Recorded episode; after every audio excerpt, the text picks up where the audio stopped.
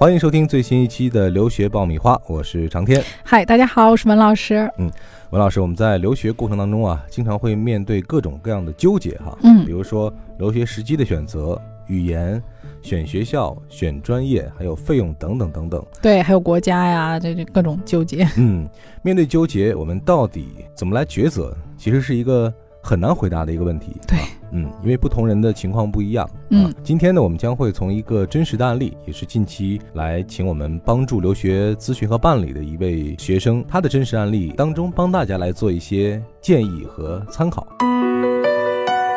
你还在为选校焦虑？你还在为文书苦恼？爆米花留学工作室二零一八年申请开始招生，从业十年以上的留学导师全程亲自办理，贴身指导，帮你成功迈入国外名校。联系我们，请关注微信公众号“留学爆米花”。获取留学资讯，免费留学答疑，收听专属于你的留学公开课，大家都可以关注我们的微信订阅号“留学爆米花”。今天我们要讲的是来找到我们咨询的小珍同学的故事哈。文老师先讲一讲小珍的情况吧。对，小珍呢，她的经历有点坎坷啊，就是高中呢参加了高考，但是她在参加高考之前就已经决定要出国了，呃，所以是高考和托福双线准备。后来呢，托福考了四十多分，呃，但是这个准备出国的过程当中又遇到了病痛啊，得了一些嗯病症，然后要在国内休养，这样呢，他又休养了半年，就没有如期的出国。嗯那么实际上他在国内也考到了一个二本，可是他并不满足于这个学校，就没有去。呃，那么身体休养好了之后，恢复了健康，现在又想出国了。啊，但是出国过程当中呢，又遇到一个瓶颈，就是语言问题，因为他之前考了托福四十多分。呃，小珍纠结的两个问题，第一个就是说，呃，在国外的语言学习时间，同学都说很长，那么他会很介意在国外学习的时间太长，拉长了他整个在国外的学习时间。嗯他想在国内，我是不是学习时间会更短？这是他纠结的第一个问题，我要不要在国内啊考了托福，考过了我再出去？啊，第二个问题呢是在现在的种种的情况下，我现在出去是不是最佳的一个时机？逐一帮小珍来分析哈。首先说语言，呃，关于语言的问题，我们也讲过很多次了哈。对，的确，呃，很多在国内刷分的同学，最后会面临一个很尴尬的结局，就是，呃，刷了很多次之后，发现的确过不了那一关，啊、对还不如早点去国外读语言。对，我觉得这个嗯就像一个围城啊，就是小珍也是跟他很多国外的已经去的读语言的同学沟通过。那么国外学语言的同学说，哎呀，在国外学语言挺坑的啊，嗯一学就要学个七八个月，甚至有的学一年的。呃，你不如在国内呢考完托福，考过了，然后再过来。那这些同学基本上呢，小珍讲他都是没有在国内学过这个语言的，嗯啊，基本上都是在国内高中毕业就马上出去的，呃，那他又很纠结在于说，我出去读那么长时间的语言，那我是不是在国内能过得更快一点儿？我能够节省点时间省时？间啊，嗯省不省时间，在我看来，它不是一个绝对意义的事情。啊对，就是说他学习，我觉得是要有一个量的积累的。嗯那么这个量，无论你在国外积累还是在中国积累，其实它这个过程基本上都是一样的。但是很显然，在国外的语言环境要比在中国的语言环境要好得多。嗯所以说，这个积累的过程来讲，肯定国外的这个积累的时间，这个过程要比中国要短。嗯，我们也讲过，呃，到底在国内学语言还是在国外学语言，一个最大的不同就是，在国内的这种所谓的语言培训班，更多的是培养你一种应试的能力。对，嗯其实我也一直呃很想做一些这种表达我态度的这种节目，因为我们以嗯前呃为了嗯帮助大家吧，更多做了很多呃技巧性的、攻略性的节目，所以很少做这种有态度性的。其实我很希望能够表达一下我自己的一些观点。我觉得咱们中国的这个培训呢，尤其是语言培训，有点本末倒置了。嗯因为本身我的语言培训是为了更好的去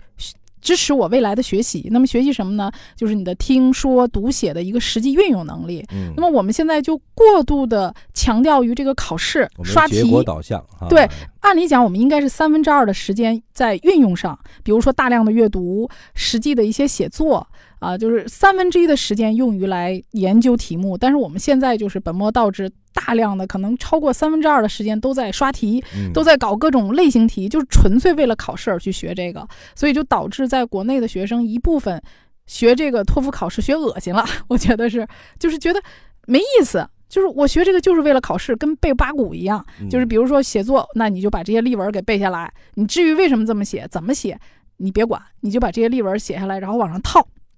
啊，然后也不管你去怎么去思维啊，然后这个考这个阅读也是，就是都是有套路的。但是你这些套路将来去国外上学的时候，国外的这个课程是多变的，嗯啊，你是没有套路。对，就是说你感觉我考了托福一百分的水平，实际上去了之后还是听不懂课，这个是非常正常的情况。我觉得就是因为国内它并没有把真正的语言的运用，呃，把这个放在真正教育的这个点上嗯。我觉得这点是国内现在嗯语言培训的一个问题嗯。但是大家也确实很在乎这个分数嘛。没错。嗯那其实这笔账我们应该这样来算哈，就是，呃，你在国内学到的这样的一个语言成绩所花费的这个时间，在国外其实对你来说可能用处并不是那么的大。啊嗯，或者说他不一定在国内我学了半年和国外学的半年这个实际的水同等平是一样的收获嗯对对对，收但是获是不一样的。你确实需要一个很好的英语的沟通和交流的这样一个基础，对，支撑你未来在国外的生活和学习。呃嗯这也是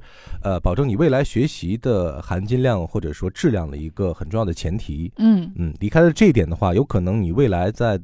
呃美国读本科的话，你的日常成绩可能因为语言的问题会受到影响，导致你 GPA 下降，这又是另外一笔你挽回不了的这个损失。包括你的生活、你的实际的沟通能力。以上呢，我们是帮呃小珍呃去梳理了第一个思路，就是面对这个语言学习，我们到底嗯应该以什么样的标准啊，或者说怎么去衡量它的性价比？对是一个对你的这个东西的价值在哪儿？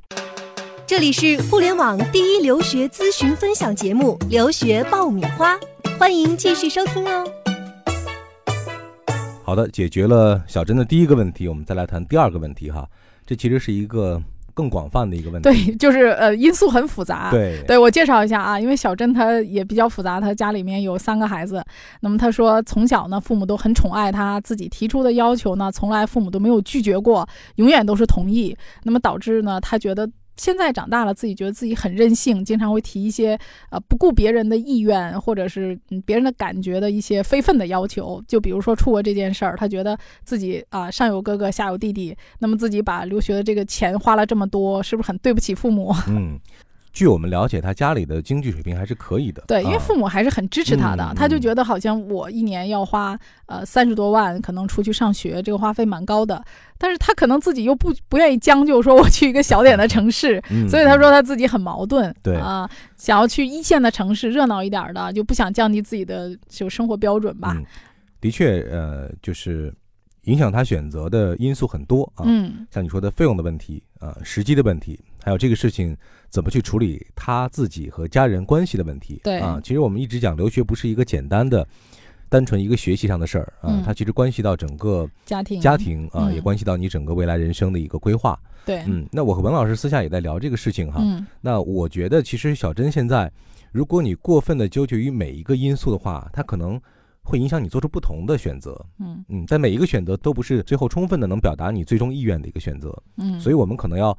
归拢一下我们的思路，来看清自己自己现在的这个状况是什么样的，我们来做这个判定哈。对，那我觉得第一点来说，小珍你现在是不是对于出国这件事有那么强烈的意愿和向往？对，嗯这是第一个问题，就是你自己到底有多么想出去。嗯啊，因为他自己现在在国内二本的学校肯定不去上了啊，因为已经错过了这个开学的时间啊，然后呃自己可能还是想出去，嗯，所以我觉得他应该是无路可走吧，背水一嗯战了吧？就是这个意愿还是足够的。啊对，我觉得他也想出去的。嗯那第二点，我觉得就在于说，小珍现在是不是还能够具备持续去学习的这样一种能力？对，我觉得这个嗯是在国内很多已经离校的学生他的一个学习状态，这是很重要的。就是很多人是在家里学，经常我很多家长跟我说，这孩子就是呃学习有效时间特别少。嗯比如说我上了一个小时或者两个小时的课，回家之后呢，就哎呀吃点东西啊，给同学打个电话，发个微信，容易分心哈。对，就是嗯他学习那个状态，嗯，没有在学校的时候那么集中，投入性那么好啊，因为嗯可能家里面这个环境啊，牵扯的东西也非常多，所以就是说，同样这一天的时间。他可能真正有效的时间就没有多长时间的来学习。嗯，所以我们讲一定要保持一个能够持续去完成学习的这样一种能力啊，这样才能保证你在一个陌生的环境里面、陌生的生活环境、陌生的语言环境里面，你能够真正的集中精力啊，完成在国外的学业。否则的话，很可能就是半途而废。对啊，所以上面呢，我们帮小珍分析了各个角度的因素，我们会发现，在这个事情上，我们一定要抓主要矛盾啊。嗯，不能被任何一个因素所牵着鼻子走，而要真正的找到留学这件事情上自己最核心的需求是什么，然后自己最需要直面去解决的问题是什么，这样呢才能够帮助你真正的做到一个最符合自己客观意愿的一个选择。对，而且我觉得小珍应该想一下，呃，我在哪种环境下能够让我达到一个学习的最佳效果。嗯啊，如果说你在国内可以达到一个最佳的学习状态和最佳的学习效果，那么国内显然就是很适合你的。嗯如果说你在国内无法呃达到这种最佳的学习效果，那么可能你这段时间就是在耽误你的时间了。嗯而且还有一点要提醒小珍的是，她已经呃高中毕业了，那么因为身体的原因已经辍学一段时间了。那么他如果在国内呢，呃辍学的时间过久，也就是说你的这段时间是空档的，那么对于他的签证来讲可能会有一些影响。嗯使馆可能会考虑，第一就是说你离开学校这么长时间，你的学习能力，比如说你要考了一个特别好的托福分数，呢当然不必说。嗯但如果说你的分数还是很低，比如说你花了一年的时间，你的托福成绩仍然只是在五六十分啊，使馆可能就会觉得，哎呀，你的这个语言学习能力是不是有点弱啊？搞了这么长时间还是这样子，他对你的能力有质疑。呃，第二个呢，就是说他也会怀疑你出国的目的啊，因为大多数的人都是毕业之后就已经马上走了嘛。嗯啊，然后你在国内待了这么长时间，呃，他会觉得说你是不是有一些其他的想法啊，就不那么单纯了，所以可能在一定程度上会增加他拒签的可能性。嗯所以我建议他最好在毕业之后啊，一年之内啊来。去做这个留学的这个事情。那么，如果他想在国内学语言，我也建议他给自己策划一个详细的、高效的时间表。你在国内你要学多久，要达到一个什么样的水平，你要怎么学习，要精确到每天我要学多少时间，给自己做一个有效的安排。呃，这样的话才真正不会浪费你的时间。嗯，而且呢还要有一个止损点，就是学到什么程度，我发现可能真的学不下去了，嗯我一定要在那样一个时机里面做出一个掉头，或者说其他的一个选择，而不要无谓的去坚持下去。对对对，啊而且我还跟小珍讲哈、我说就是很多在国外的同学说啊，我在这儿学八九个月。其实有一点我想提醒他的是，呃，在国外学语言不是说死绑住你啊，就是你非要在这儿学八个月还是九个月还是一年，你随时可以去考托福，而且在美国考托福肯定比在中国方便的多。考试呢，你报的话，比如说我当月报，我可能当月就报到托福考试了，因为没有美国人不考托福的。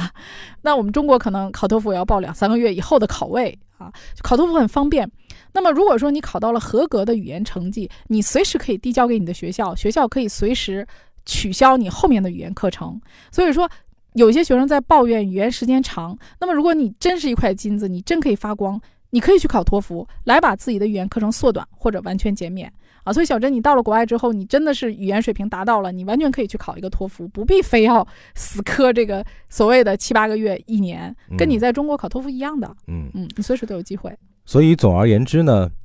呃，面对留学这件事情上纠结是必然的，也是正常的。但是如果持续的纠结下去的话，那只能说明你可能在逃避，或者说你真的对这个事情完全没有准备好。对，而且我嗯觉得大家应该在非常清楚各种情况、各种利弊的前提下再去做决定嗯啊，而不要说自己在不了解情况啊、不了解一些信息的情况下去盲目的做决定。嗯，这样的话，等有一天你清楚过来的时候，你就会很后悔了。嗯，所以今天这期节目呢，我们也不准备给小珍任何一个很明确的一个对建议和指是向哈。我一直觉得嗯很多事情是水到渠成的。对，希望你能够顺着我们提供的几种可能性的思路，呃，去理清自己的想法啊、嗯也希望小珍如果后续还有需要的话，也可以继续和我们保持联系。对我们非嗯常愿意帮助他，我们也希望啊、呃有同样问题、各种困扰的听众能够通过我们的微信平台跟我们取得联系，我们嗯非常愿意帮助各位听友。好的，可以关注我们的微信公众号“留学爆米花”，在上面留言，文老师将第一时间和你取得联系。